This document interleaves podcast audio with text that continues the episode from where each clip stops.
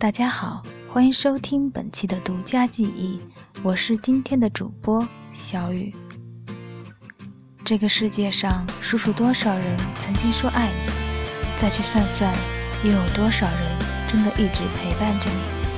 当初的你爱得天昏地暗，是否清醒了？当初的你爱到痛彻心扉，是否清醒了？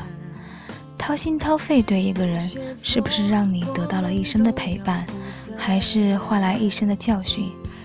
如果是一生的陪伴，也不枉此生；如果是一生的教训，别伤心，你还有未来。下面就给大家分享一篇傅太华的文章。我有个朋友，她叫小婷，她有着白里透红的鹅蛋脸。搭配着恰到好处的中分发型，眉毛线条柔和，更显婉约气质。一双晶亮的大眼睛，忽闪忽闪的，明净清澈，灿若繁星。的确，在我们周围，大家都叫她美女，都说美女超难追求。但是，再漂亮的人也会有心动的时刻，小婷也不例外。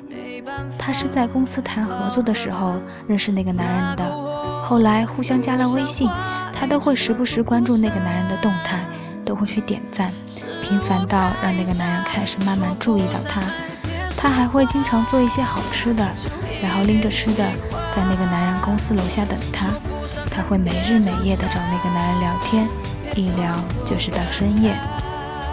后来那个男人自信的认为小婷对他有点意思，便主动邀请她出来看电影。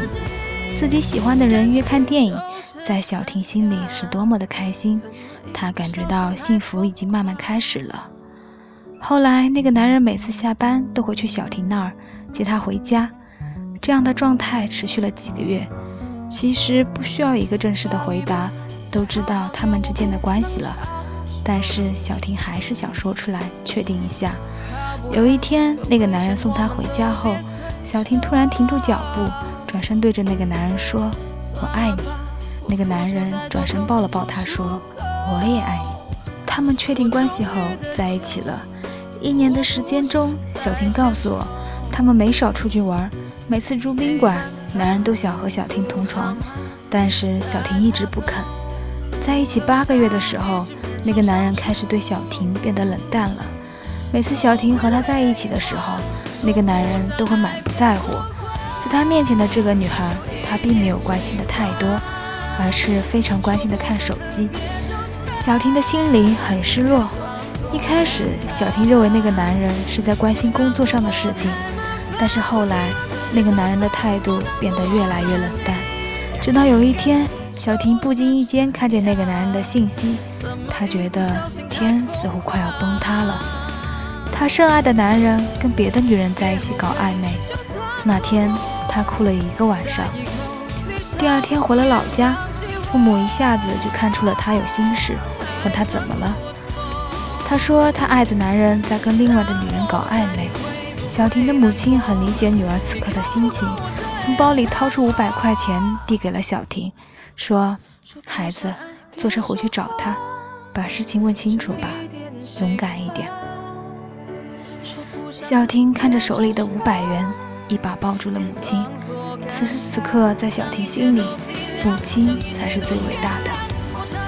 小婷买了回去的车票，打电话告诉那个男人，那个男人在车站等她。可是男人并没有送她回家，而是带她兜兜转转，最后带到了宾馆。男人洗澡的时候，手机响了，是那个女人。这时，小婷终于明白了，这个她深爱的男人。一直只是为了得到他的身体而已，并没有爱情可言。后来他悄悄溜走了，小婷没有回家，而是自己找了一家宾馆住了一晚，然后一直打电话给那个男人，不知道打了多少次，电话终于通了。小婷哭着在电话里说道：“你还爱我吗？你和那个女人是什么关系？”那个男人很不耐烦地回复她。你管这么多干嘛？要分手就快分，就立马挂了电话。后来那个男人再也没有找过小婷，小婷回了老家，把自己一个人关在房间里，失声痛哭，和很多失恋的人一样，茶饭不思，而忘记这个男人，他足足用了两年。小婷现在一个人过得很好，她偶尔会在我们面前谈到那段往事，说我已经不会再想起他了，只是偶尔会想到当初那个奋不顾身的自己。纸醉金迷的社会，形形色色的人都有。有些人把爱情当做一种短暂的快乐，而偏偏有些人就陷进去了。有些人把爱情当做一生的寄托，而偏偏有些人明知却装作不懂。这个社会希望每个人都能够好好辨别，不要在某年某月某日后悔自己当初做的，觉得自己很傻。做一个走心的人，想得到别人珍惜的前提是。你要先懂得自爱，不爱你的人，你再美再好，再任劳任怨，即便是低声下气，对于那个人来说也不值得一提。你用身体挽留他，你以为他就会对你负责？可最后你最对不起的是你自己。真正的爱情应该是，我确切的知道你就是我要找的人，所以我要和你睡一辈子。如果陪我到最后的人是你，那你晚点来也没关系。感谢大家收听这一期的节目，我是小雨，这里是独家记忆，你的故事我们愿意倾听。更多精彩内容，请关注微博“糖点什么”，糖果的糖，点心的点，什么的什么，或是微博搜索“韩小艺”，姓氏韩，大小的小，回忆的忆。